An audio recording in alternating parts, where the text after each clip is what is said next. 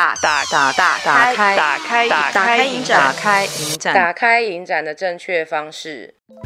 嗨，大家好，我是钟，我是看电影啾妈。嗨，看电影啾妈，啾不啾？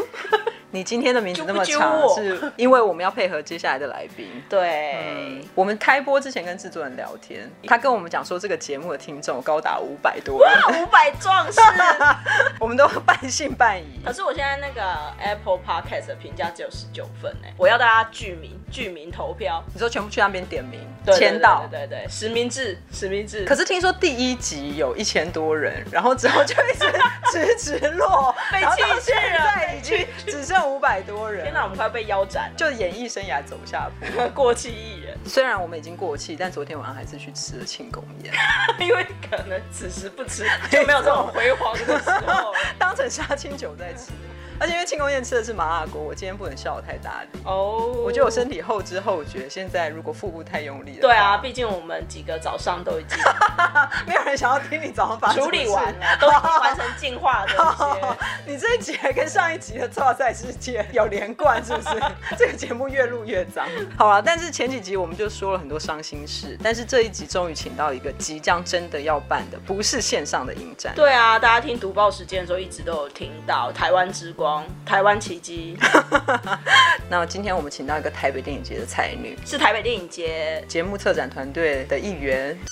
营营长。营长。营长。营长好朋友大啦啦啦啦啦啦啦啦欢迎谢璇，耶、yeah！北影才女刚封的，对，刚刚封的。刚刚谢璇一来，马上卖出了一本今年北影特刊。对对对，我觉得我可能就是开壶了，应该今年业绩会第一名。希望我们的票房也长红，耶！你现在可以的吧？你现在就是影展界的宗旨哎，先开打。那谢璇做台北电影节做了多久啊？我是二零一六年的时候第一次进台北电影节的节目组，那其实机缘非常巧合，刚好那个时候是今天的。读报员猫头鹰要离开台北电影节那一年，然后我就非常幸运的溜进去了他的巢穴，然后就播到现在，鸠占鹊巢。对，其实我才是鸠，不，你不是鸠了。而且你已经帮我们等一下读报时间的名字爆雷，好了，等一下都不能改，来不及改了。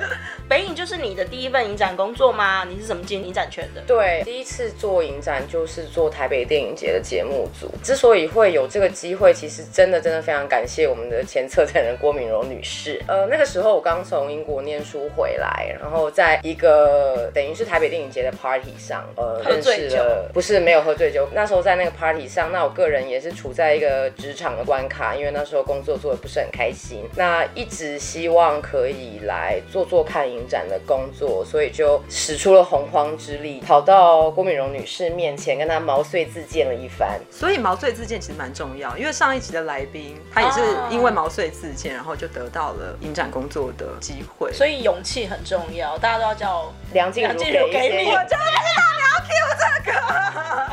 但真的，如果你对这个东西有兴趣的话，你其实应该要努力去追求。对啊，丢直球就 OK 了没？没错。所以那个时候你去跟郭女士坦白你的心情之后，她有什么样的反应？我就去跟她大告白了一发，然后郭女士就说：“哦，的确。的呃，的确，我们目前的团队里面有一只猫头鹰，它要飞走了。那么巧？对。然后她就说：，哎，那有兴趣的话，请你寄你的履历给我，然后就开始面试。这样。天哪，这个真的是宇宙之力耶！嗯，抓到机会。对，对，非常感谢万物之灵的协助。所以你的影展宇宙下的订单马上就到货了。你的影展之路竟然是起于一个 party 上面的攀谈。对，蛮适合拍成电影的哈，蛮浪漫的。如果那个郭女士是一个帅哥的话，应该可以跟他在一起。可惜是郭女士。对，而且还非单身，真可惜。那进入北影五年，你对于北影的节目架构或者是策划方式有什么观察吗？台北电影节不仅是我第一个工作的影展，也是我作为影迷第一个认识的影展。我是南部人嘛，所以在屏东。嗯、其他影展举办的时间，基本上非台北或是台北临近城市的影迷，我觉得真的没有什么机会可以亲临现场去看这么多的电影，或者是感受影展的气氛。那台北电影节办在暑假，所以我大概是高中开始，暑假的时候会搭车上台北，然后在这边住一段时间。住谁家？呃，你也问太细了吧？我哎，我怎么会说谁家这个饭，应该是住在 hostel 之类的。我没有钱，我们不是住 hostel，所以不要再问了。但你真的是一个很资深的影迷耶。你要这样子说资深的话，我其实觉得比不上现在的年轻人了啦，因为大家的资源很多，所以要接触电影其实是非常容易的。那这也是一个很好的现象。但是我一个南部小孩而言，其实我们要看到电影都不是这么容易的事。真的，台湾虽然是一个很小的国家，可是在我那个年代，虽然我也没有多老，城乡差距在接触译文上面很明显的差别。所以台北电影节对我来说，它光是举办的时间就意义重大。嗯，对。所以你刚刚说那个宇宙下订单很快就来，说不定其实没那么快，可能也是等了大概十五年。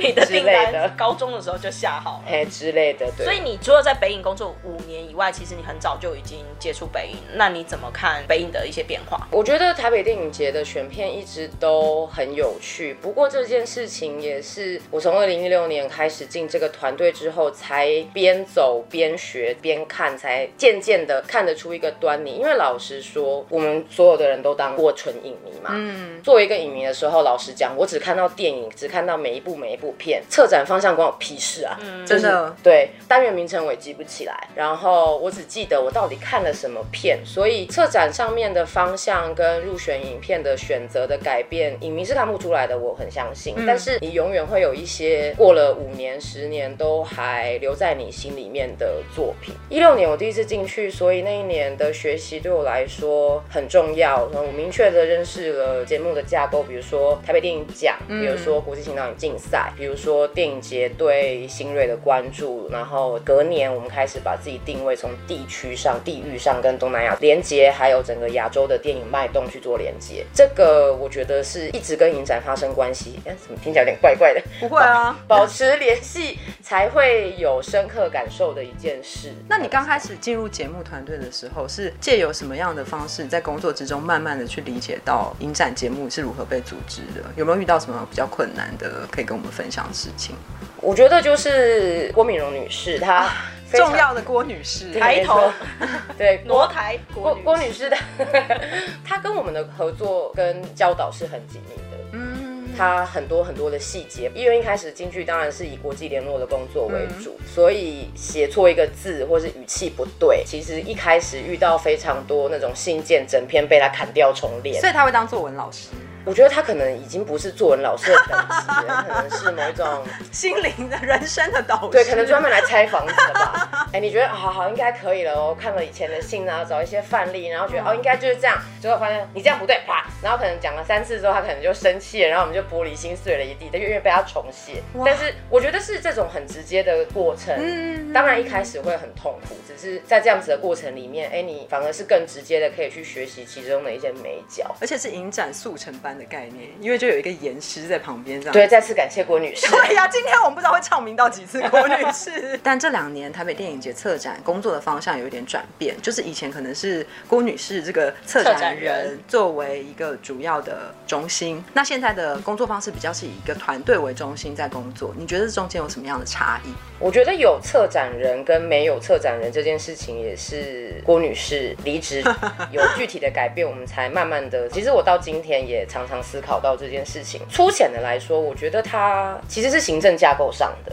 嗯，比如说我现在问卢卡诺的策展人是谁，其实大家不会直接。他没有，他他是他是 artistic director，对，他是艺术总监，他下面有很多的 programmers，对，所以我觉得其实名称对我自己来说并没有这么的重要，而是我们怎么样可以一起工作，然后一起把一个节目做出来。嗯哼哼，那现在的状况主要是易华跟我，易华其实是我的主管。那他在电影节跟在影展界也非常非常的资深，我们两个在密集的讨论跟不断的去辩证啊，去慢慢的让节目产生出来。其实这个激荡的过程都还是一样的，只是工作的方式已经跟以前有点不太一样，这样子。对，其实我觉得有策展人的时候，可能策展人就是很专注的在节目内容的发想，那行政上面的事务，比如说核销啊、请款啊、报账啊、巴拉巴拉这些事情，可能就是我们下面的人来做。嗯那现在等于是我们两种事情都要做，嗯哼，行政的事情可能很烦，但老实说，可能听两首血肉果汁机就做完了。那这两年其实除了像你刚刚提到的从个人到团队一个工作模式的转变，其实像是台北电影奖，我们也知道有了一些些不同，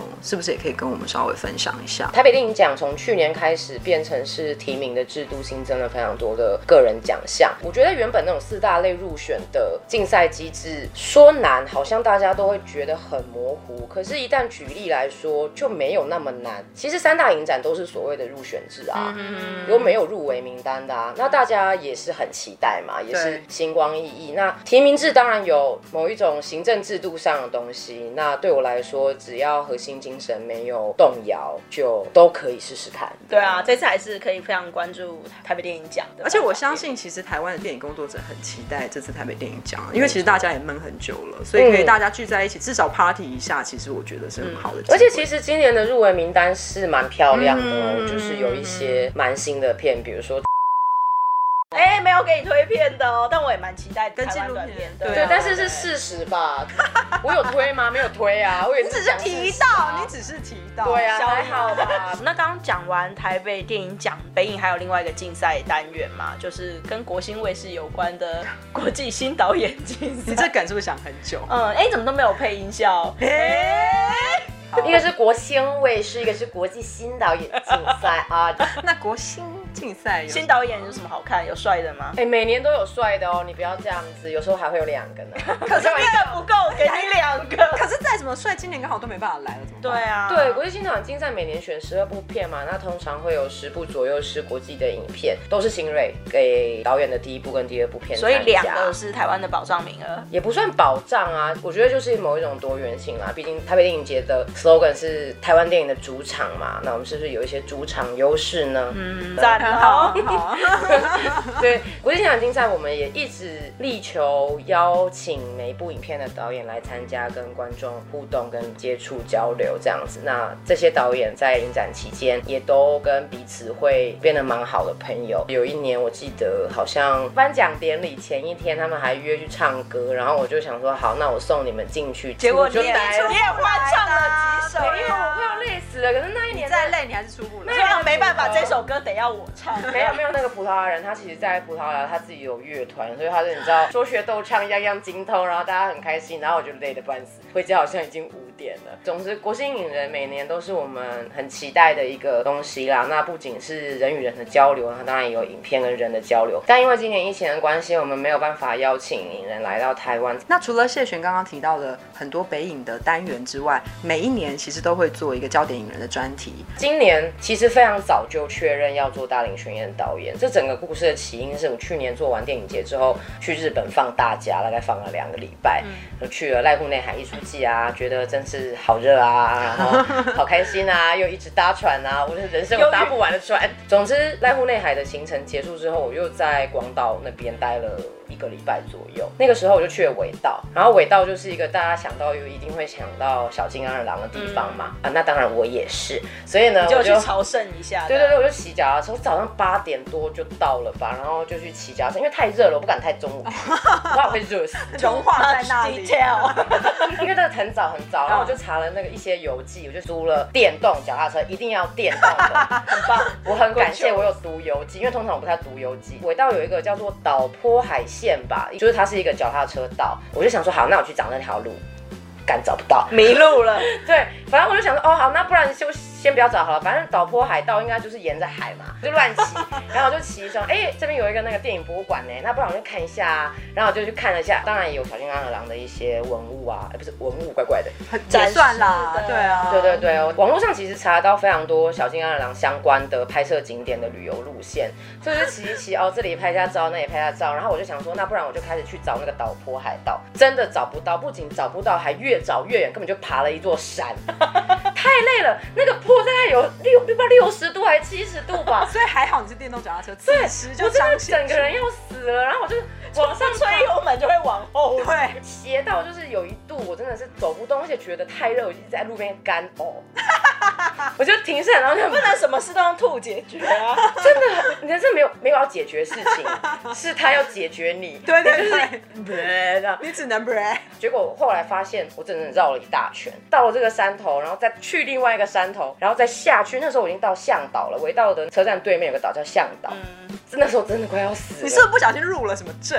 啊？我觉得听起来 他是没有怀疑自己梦醒啊，碰到有我有怀疑，因为我在骑一个跨海大桥的时候，我就想说什么都没有其他观光客啊，这也是尾道 哎，然后有一些日本人都在看我，然后我就觉得好吧，他们应该是觉得我很可怜吧，我就赶快骑过那个桥，而且我早上本来还带了一个鲑鱼卵饭团，我到现在还没有听到关于教电影人的这个故事蛮好听的。对啊，哎，我很会讲好笑的事啊，然后呢，终于找到岛坡海道了，它就是一个沿着海，然后有一个蓝蓝的一条线的那种真的很正常的自行车道。我后来就决定说，我真的没有办法再骑原路回去了，我快要累死了。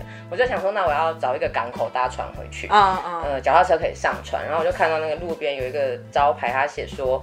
大林宣言、阿西达，然后洛库的地方就是他们拍摄的地方。Oh. 我说，哎、欸，大林宣言呢？然后我们不是有放过他的花框吗？蛮好看的，不然我去一下，那边刚好是一个渡船口。嗯，然后我就去，哇，惊为天人。阿西达那部片没有正式的中文片名啊，就是叫做《明日》，然后它是一个巴士站。巴士站完整的保留，里面那些道具都还在，而且附近根本就没有人，所以我就在那边这样子又狂拍了一番。对对对，然后这样把脸贴在那个玻璃上，这样又做一些侦探式的搜索，对，超变态的。然后因为大林宣彦导演他在尾道拍了非常多的影片，嗯、他是尾道人，至少就有六部嘛，尾道三部曲跟新尾道。这时候终于想到这位导演了。对，然后我就在旁边看了一下他的介绍牌，他有那种手绘的很大的一个看板，写说、嗯、呃大林宣演的尾道三部曲跟新尾道三部曲在哪边哪边哪边拍。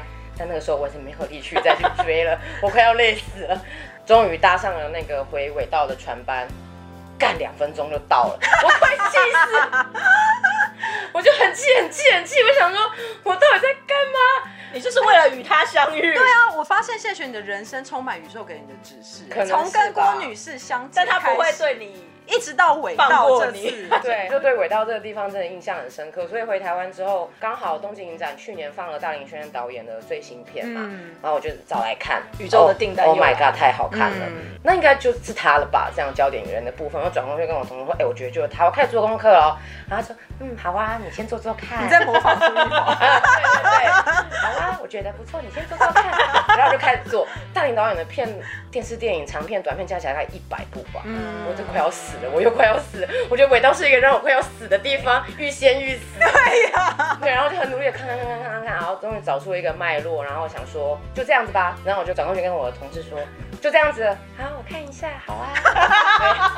然后我就写信给导演的女儿。其实，在二零一七年的时候，我们就跟导演的女儿有联系。然后我就写信，呃，当然是有请专业的日文翻译来，因为我就写信写的乐乐的，嗯、还写了一些我去尾道很开心。又来了，就跟你分享这。可是这很重要，第一封信当然要有很多个人的一些感想、啊。对对对，写了一下我的那个旅游的感想啊，尾道赞赞赞。大林天竺女士她也非常快就回信，所以整个片单她也 approve，。所以我们很快就开始进行影片的邀约跟相关的版权的接洽，导演家一直很帮忙，而且他们真的非常积极的参与。我们那时候联络的时候，导演高龄八十几岁，那还是非常的热情，说，哎、欸、好，那我们会来，嗯、那而且是全家都会来。哦，因为趁机来旅游。因为导演跟他的太太结婚六十几年，嗯嗯他的太太一直是他的制片，他们非常年轻就认识，等于是导演离开轨道去东京念书的时候，他太太那时候是他的学妹，嗯、所以原本是全家都要来的。嗯、非常开心，然后我们也想说，哎、欸，那个两个影人年事已高啊，那我们是不是要包车啊？嗯、我们的轮椅啊，或是相关的周边的服务，嗯、房间怎么安排？爸爸想了一大堆。导演一月九号生日，过了两天之后，他女儿就写了一封 email 给我，很紧张。没有没有，然后就附上了一张照片，啊、非常可爱的照片，是一个全家福，还有外挂一个山田洋次导演啊，导演是他们的邻居，啊、然后那就是今年是大林宣导演八十二岁生日嘛，嗯、所以他们就一起过生，然后就看着那个照片，觉得呵呵就这样，嗯、然后跟办公室的同事非常非常开心。呃，收到那封信之后，大概就女儿那边就比较没有消息，嗯嗯，然后我就有一点。紧张、紧张、害怕，然后四月十号的时候，就在日本的新闻上面看到导演过世的消息啊，嗯、对，所以我就陷入了人生一个巨大的低潮。那个真的是很大的冲击，我可以想象你联络到那个程度。对，我真的太难过了，反正我就躲起来哭，我在哭了十天，嗯，可以想象。对，然后一直打动森。你在离克的帮离克做牛做马之中有获得一些抚慰吗？下班回去之后就狂打动森，然后就抓狼蛛嘛，现在已经不是狼蛛了，铁蛋头已经变成蝎子了。那时候还是狼蛛哦.所以我真的有打。一开始的前一两天，我真的是连抓狼蛛都没办法，就是有好几次是已经去外岛了，抓到一直哭 哦，oh. 然后就倒在地上没有存档，我的狼蛛就飞了，双重的悲伤。对，但是你也没有力气去管那好几十万的狼蛛，就是 赚了那几十万又怎么样呢？你就到动身挥霍了一场。对，我又哭哭哭哭哭，然后去办公室就一个死脸，然后回家又哭哭哭，大概过了十天，然后我觉得，嗯，如果是导演的话，他在我的位置上，他他不会放弃。他八十岁还在拍片，我觉得这种事情非常非常的难过。但是我觉得以导演的性格跟我对导演的理解，他绝对不会放弃。嗯，一想到这件事情之后，我觉得就想通了，你就振作起来了。转念了，当然还是很难过啦。然后我就一边哭一边写了一封信，然后请我的日文翻译去翻译，然后送出之后，隔天就收到他女儿的回信，就说我们还是会去。嗯、他觉得他要来的原因是导演留下来的影片对他来说也是他的家人，能够在台北电影节放映对他来说是意义深远的一件事。哦，收到那封信我就哭了，一定爆哭的，这个真的，我就想 爆哭一场。大概是这样。这是策展的一个经验，非常非常冲击耶。这个我觉得这可以说是联络上面你遇到冲击最剧烈的一种情况。对啊，而且谢璇投入了那么多心力。对啊，而且那个其实带有很多的个人的情感在里面的。嗯、我觉得虽然有这样子不幸的事情发生，我们也都非常的难过，但是在这个过程中，还是有非常非常多的人在帮助我们。嗯，对，这集的题目就是向宇宙下订单。没错，不管下多久，它就是会实现。除了节目之外，你应该对于北影的观众也有蛮多观察的。对，就像你曾经是北影的观众。对，你在年轻的时候就参加北影，而且北影居然还可以吸引到学生从南部上来。对啊，而且是从屏东上来。但我可能就很少数啊，说的你就只身北上，住在不知道谁家。对，我北漂一次，没错，北漂一次。那你觉得现在的观众跟当时或是这几年来北影的观众取向有什么不同？在规划影展的时候，会特别想到这些年轻的群众吗？我很难跟当年自己的经验比，因为我只希望隔壁不要做人，对，所以没有人最好。但是所以才不管他们到底是谁，到底长怎样。对啊，关我什么事呢？我只想要看荧幕上的东西啊。你那时候就是纯看片，你都不参加任何影展的活动吗？其实北影很多活动也蛮有趣的。我会听 Q&A，但是我几乎只看影片，因为它时间宝贵啊。我说的也是，对，要赶快多看片。那你现在在影展团队里了，对于这些活动的规划，我们也很好奇你对观众趋势的观察。观众的话，我觉得刚刚跟大家说，觉得电影节的节目比较是年轻的，比较酷一点。但是我们其中一个重要的场地是在中山堂。嗯，中山堂的白天其实蛮庄严的。呃，不是这个意思，因为我接下来要讲长辈，你不要用庄严。会有一些。不好的联想。对，其实有蛮多长辈会来支持台北电影节，他们可能早上买完菜啊，或者是出来走走，吃个午餐之后，哎，来买一个便宜的电影票进去吹吹冷气。其实长辈是一部分，是我们很重要的观众。你说他这样子买个菜进去吹吹冷气，就可以行之有年的这样一直参加。我觉得这就代表台北电影节其实是有他一个市民影展的性格在的。对，他有啦，因为毕竟中山堂嘛，就附近有很多不一样的人。嗯，呃，年轻人的话，对不起，我真的没有在看别人，你就是非常专注于你眼下的工作，他不在意有哪些人来看，有人来看就好。可是这就代表，其实你在节目策划的时候，这还是以影片跟你节目表达的完整度，并不会说完全以观众想看什么作为你的趋向嘛，对不对？就是你们在规划节目的时候，有想过这些影片是要给哪些 TA 看？当然有，当然有，当然有。如果没有的话，也太目中无人了。我想说，那你说你就那么目中无人啊？谁知道？不是，就是我去，我会想到观众，但观众或许是。一个很模糊且浪漫的存在，是我没有办法浮现他们每一个人的脸。可是像这几年，感觉在活动方面就蛮对年轻观众的胃，对不对？户外放映其实是台北电影节一直蛮重点的一个单元，也是每年都让我们绞尽脑汁啦。尤其是前几年在那个游泳池放映，但是很浪漫啊，超棒，而且还去师大附中。对啊，对，还不是师大附中，是台科大哦，也是在学校里面，所以圆了大家当初看到男生大。对，而且真的很凉哎，因为我个人是。最后有点受不了，我就去买了一件泳衣，我就下水了。这好像你会干的事。你说很凉，为什么还要下？因为在水里面呢，很凉，下水之后才凉。然后因为我也有一些亲朋好友有来，你就可以掐的把郎这样。对对对，然后有些人可能会在游泳圈里面漂浮这样，然后我就推着我的翻他的船，这你们就鸳鸯戏水了一番，对，蛮开心的，蛮开心。游泳队吉他社，对对对对，然后就是哦那个桂纶镁青涩的模样，还有柏林那个青涩的模样，就这样从水面这样悄悄的浮起来。那一场金马桂纶镁有去吗？谁知道管他，他就说在看病的时候没在管隔壁是谁啊。对，而且我在水里耶，你想怎样？他在戏水中。户外放映是蛮重点的活动，今年我们其实原本也已经有计划要举办，嗯，但因为那个疫情疫情的关系，所以很不幸的今年大型的户外活动都先取消了。还是有因为疫情有一些些调整？哎，应该是蛮多的调整。例如，因为这件事情，我学到了一个新的词，叫做滚动式修正。其实它就是一个打带跑的战术，对不对？呃，我个人会觉得就是连滚带爬，累死了吗？打带跑不是打带跑，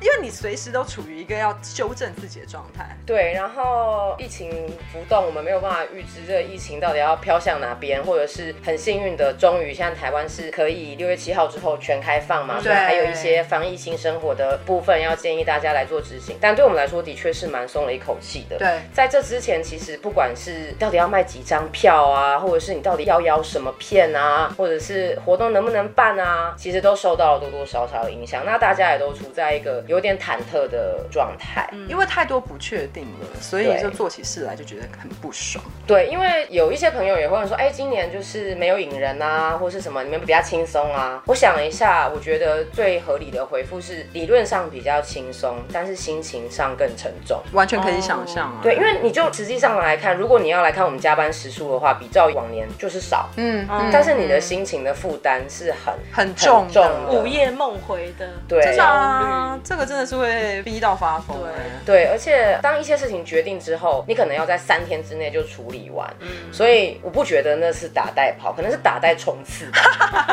所以你们有一段期间是一直处于随时待命的状态。对，而且我都觉得我们可能 chill 过头了，就是太 chill。你说不止你本人，其他人也是。对，就反正嗯也也没有办法知道嘛，那不然就先 chill 一下，chill 一下怎么 chill？结果就哎突然就好动起来，呃，当你要 chill 的时候，可是是谁会告诉你说好要动起来？我们在五月二十六号的时候发出了今年影展举办形式跟规模的公告嘛，嗯，其实就差不多那个时候决定的。好，你说在公告的时候自己看新闻稿才发现？当然不是啦，我的是说差不多日期的时候，影展有一个这样子的决策。所以你们有纠结过办或不办这件事吗？不办一直都不是一个选项哦，因为老实说，我们就是没有场地，台湾就这么小而已。那中山堂没有档期啊，那我要怎么办？可是疫情的关系，他会让你进去。中山堂其他活动也不能办啊。对啊，但是对我来说，我没有办法严打，那我就只有取消。对，那我们当然不希望取消，因为花了很多的心力嘛。那也希望可以让大家看到今年好的电影，也同时是以大家的健康跟人民的福祉为最高的考量啦。你真的是一个很好的发言人，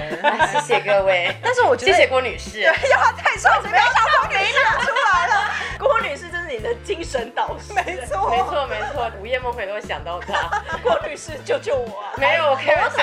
希望郭女士不要听这一集。可是因为刚好北影就是在一个夏天，那个时候你根本就不知道夏天的疫情到底这个社会的状态会变怎样。我觉得一颗心悬在那里是一定的。对啊，去年我还跟同事去了威尼斯呢，结果第一次去威尼斯好兴奋哦，就一直在晕船跟晕海鲜。是因为过于新鲜还是？我不知道，但是我同事没事。我觉得有可能是我对威尼斯的海鲜过敏。不是啊，跟北影什么关系啊？没有，只想了解一下什么叫晕海鲜嘛。啊，主持人不能闲聊一下。然后后来还去了柏林嘛，柏林那个时候已经开始有一些疫情很严重的状况发生。那你说你在疫情期间你出国？没有没有，那不是疫情期间，还没还没，我们都非常的奉公守法，是一个良民。好啦，好，对，完全没有违法之情。对，代表台北市文化局的一个发言。呃，并没有。但总之你在疫情爆发之前还去了柏林，所以也没料想到说会是这个局面。对啊，然后香港就发生了很多事，真的真的。对，但我也很好奇说，像这样子因为疫情而不确定的状况之下，你们在节目策划上面，在片单上面会受到什么影响？对啊，因为之前也有一些国际快递货运的尽力？策划上的话，节目方向照走，而且是尽全力去邀。的确有遇到一些困难，但老实说，没有我们预期的这么多。嗯，我有收到一封信，是寄出去邀请之后，很快就收到对方回复，好高兴哦。结果是我放无薪假了，自动回复。对我傻爆眼，然后就觉得 OK，好可怜，然后就默默把那部片移到死亡区。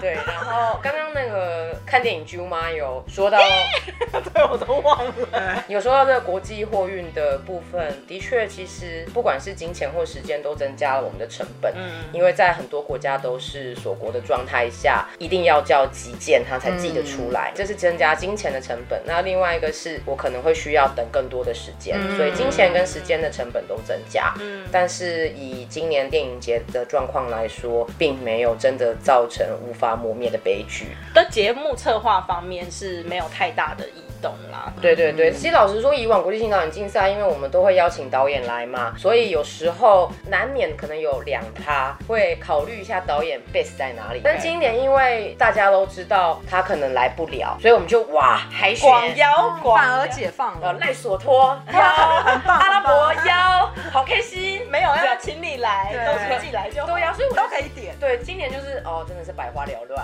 很棒。那刚好提到说，像是台湾入围国星的导演，他还是会在。现场跟大家做 Q&A 嘛？对，今年两部片，对，开放给观众入场看片的这个部分，是不是有因为疫情而要做一些相对的阴影？我要戴着口罩看完全程的片，要要全程戴口罩。那你们需要梅花座吗？不需要梅花。那你们要量体重还是量体温？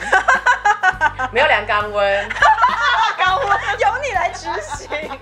一个一个这样量，可以吗？可以可以，我满意了。那大家记得每次都要么其他相对的观众朋友要注意的事情？呃，就我们现在还是以十连制来进行，所以入场的观众会有一个机制，让大家填上自己的联络方式，那让我们可以掌握这个状况，所以不复杂啦。但观众朋友还是要早一点到影厅。如果多了这些量肛温的然后内裤穿好看一点，这样，应该直接穿后空裤就好了。西门红楼有售。聊了很多跟北影有关的事情，可是我们就很好奇，谢璇，你刚刚只讲到宇宙让你跟郭女士相会。还有去尾道，还有尾道的故事。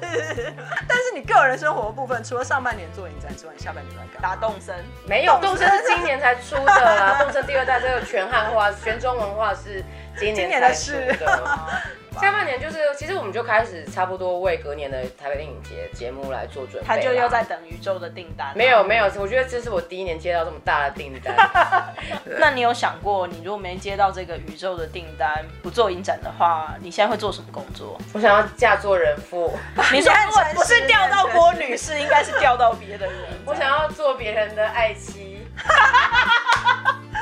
在此征友，好，又是再次寄扬情绪之后再次征友。我喜欢有艺文气息的理工宅，就是他是理工宅，但他皮相上是艺文气息的皮相，没有皮相上要理工宅的皮相，但是喜欢看电影哦，所以也不一定要喜欢看电影，反正喜欢文化艺文活动或者是听团。但总之，如果以外表而言的话，就是要理工宅的外表。对，你说其貌不扬，其貌不。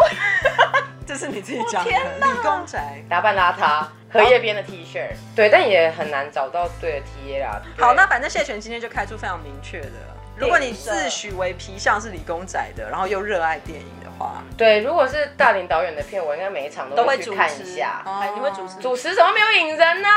不能来啊！现在疫情啊，Sorry，今年北影就是没有。国外影人就是台湾电影人的聚会，干嘛一直强调？没有，我很怕大家听了之后误会。当然我会偷偷在门口看一下大家长什么样子，今年会很认真的看一下宇宙招了什么人来给我看。你终于要在意观众的面目了。但他最近会以爱妻的身份出席那个，对，不做影展就要做别人的爱妻，没错，很好，很好，好，反正他的那个标准都已经开得很清楚，我们就祝你可以成功成为别人的爱妻。对啊，那你觉得影展是什么？突然之间跳，快跳下一题啦！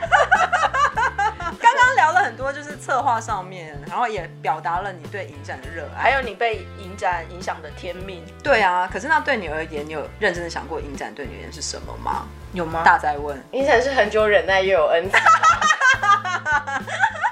我的已经到这个程度，我的灵机一动，也只能反映到这个部分了，这太难了啦。对啊，我当然还是有很官方的解释。你先讲官方的版本，我们听听看要不要用。我觉得影展就是 film 跟 festival，就是有电影，然后也有 festival。festival 很重要，大家可以来看电影，然后也可以像享受一个 festival 一样开开心心的玩。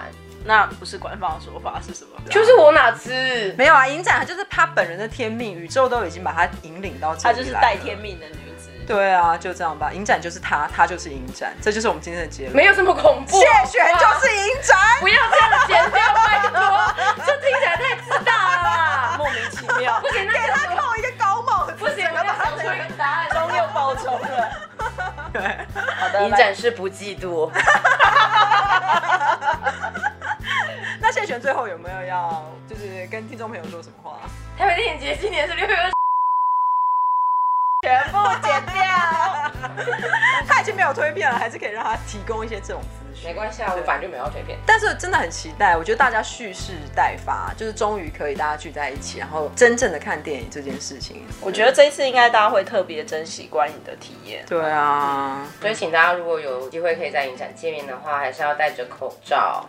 对，虽然要欢庆，但别忘了你的口罩，防疫新生活。而且你也不知道他什么时候会量体重，所以不要对呀，小心。或者是量什么温？对呀，他们会刚温你，你小心。但进场的时候要小心一点，可能要夹紧一点。有个爱妻样貌的，先开始练一下。好啦，反正今天非常感谢谢璇，跟我们分享很多，很期待台北电影节哦，要记得去尾道玩哦。谢谢谢谢，谢谢，拜拜买票，拜拜。他让你剪不掉。对。刚谢璇分享好感人哦。对啊，听完觉得好想去日本。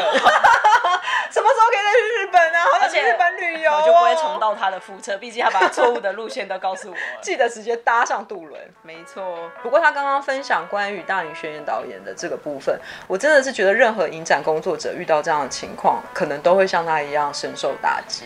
对啊，就是做影展，它其实跟人非常多的关联，也有非常多的感情。那他们每次策划出来的节目，大家都不知道后面经历了什么，但都是他们呕心沥血的作品。没错，不管是节目或者是像是活动，你跟厂商、博诺啊等等，其实那都是很密切的人际互动。对啊，做到最后，大家都会面对一些悲剧，都会有一些革命情感产生。真的，这也是蛮令人珍惜的。没错，刚刚我们的访谈之中有一，一直被 Q 出来的，对，一个小动物。今天读报时间主持人是谁呢？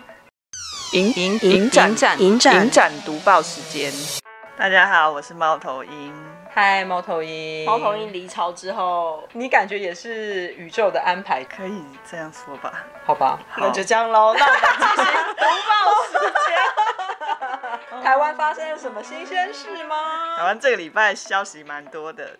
疫情现在开始有点渐渐趋缓，所以各地影展也开始陆续公布一些举办资讯。新近刚公布的讯息包括八月要举办的新竹儿童电影节，然后过去两年八月举办的桃园电影节，今年是改到十月举行。然后我们今年还迎来了第一个花莲电影节，它今年会是第一届，会在十月中举办，主要的主题会是运动为主的主题电影。所以听起来是有非常多县市的朋友们都有机会可以看到平常看不到的影片。新竹又一群儿童群魔乱舞喽，很好啊，让小孩子有地方去，其实还不错啊，感觉就不会把重心放在台北，开枝散叶是还不错。嗯、对，然后讲到儿童影展呢，大家也可以注意一下，四月本来要进行的儿童影展，现在已经改在线上放映了，所以每个人都可以在公视+上面看到。那它的节目分成两波上架，都是三个礼拜的免费观赏时间，大家可以把握机会去看。可是儿童影展会不会比较？适合儿童观看，儿童要叫爸爸妈妈点开给他们看。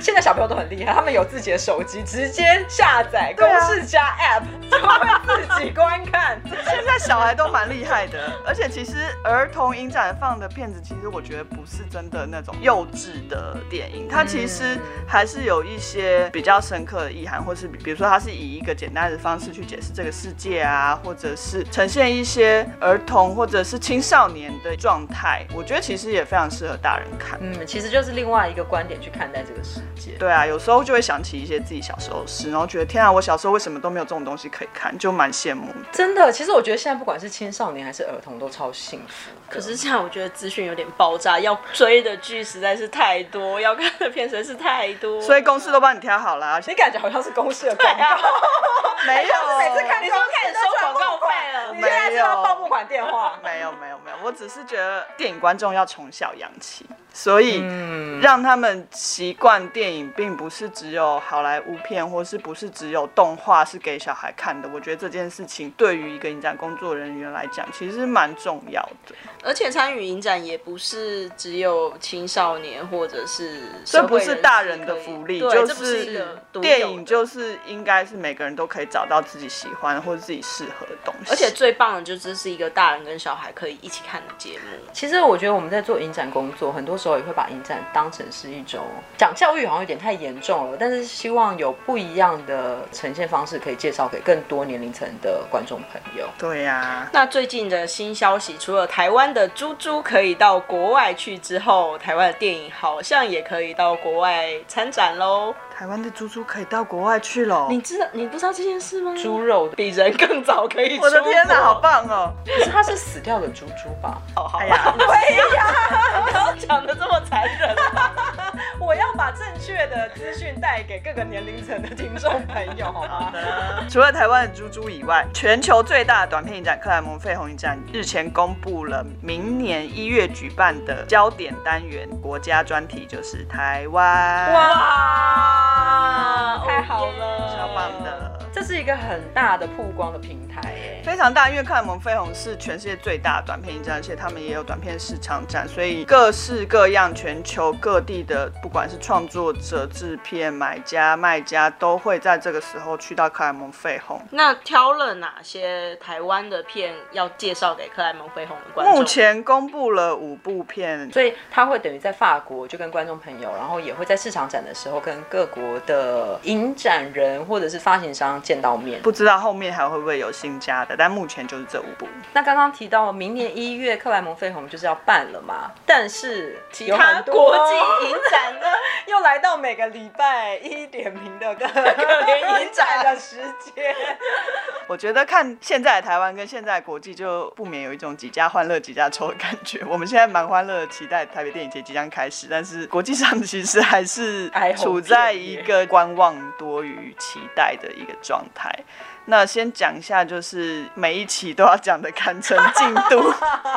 坎城影展在六月三号公布入围的五十六部作品。那就像我们之前已经提过，他们的规划就是没有再用竞赛或是一种注目这样单元做区分，改成就是以曾经入选过坎城的导演，或者是新入选的导演，或者是新导演这样子的比较轻松的区分方式来做分类。那这些片子就是不会在坎城放映了，但他们会得到一个坎城入选的标章，所以他们仍然可以有他的世界首映或是国际首映去到下一个影展。所以比较像。是一个坎城推荐的概念，是吗？对，有点像坎城认证这样子，然后就是给你盖一个章，然后你就可以去别的影展。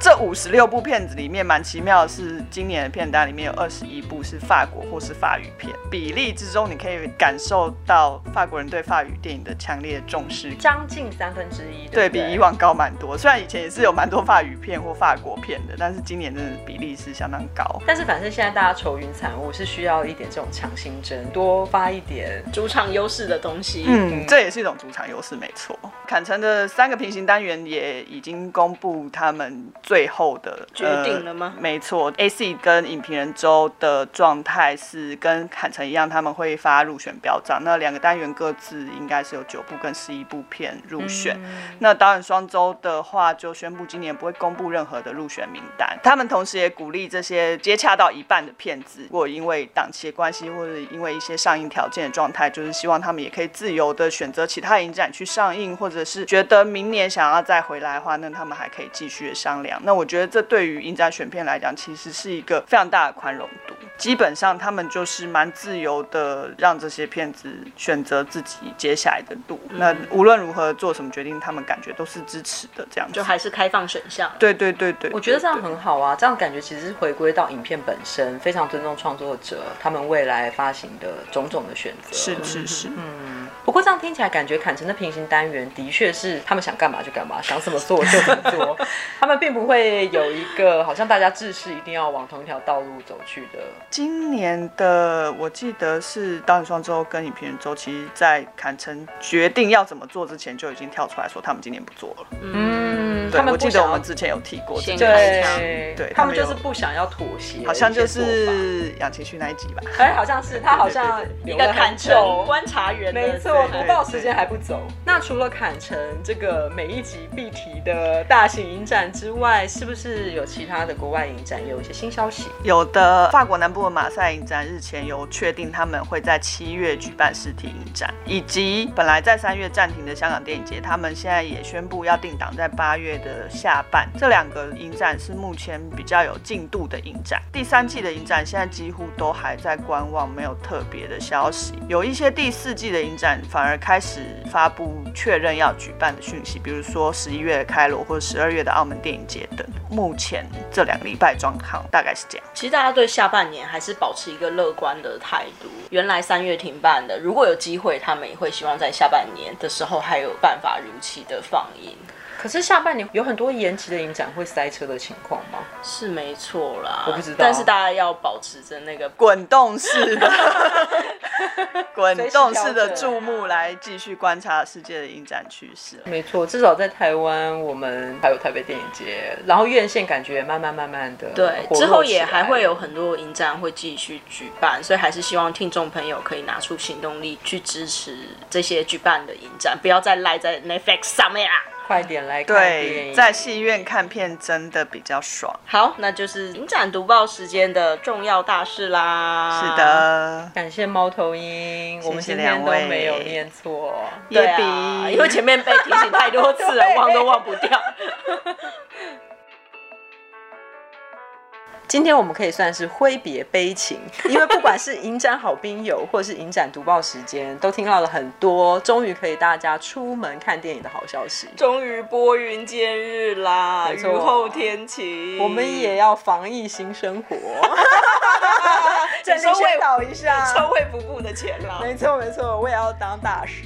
对，那反正影展好兵友跟百工图都试过了，然后听众的人数就是掉到了五百。没错，从一千多人掉到五百，好像要振兴一下。所以为了奋起，大家有规划了一个新的单元，就表达一下我们的诚意。所以我们会有一个新的企划。没错，下一集大家听了之后就吓死你了。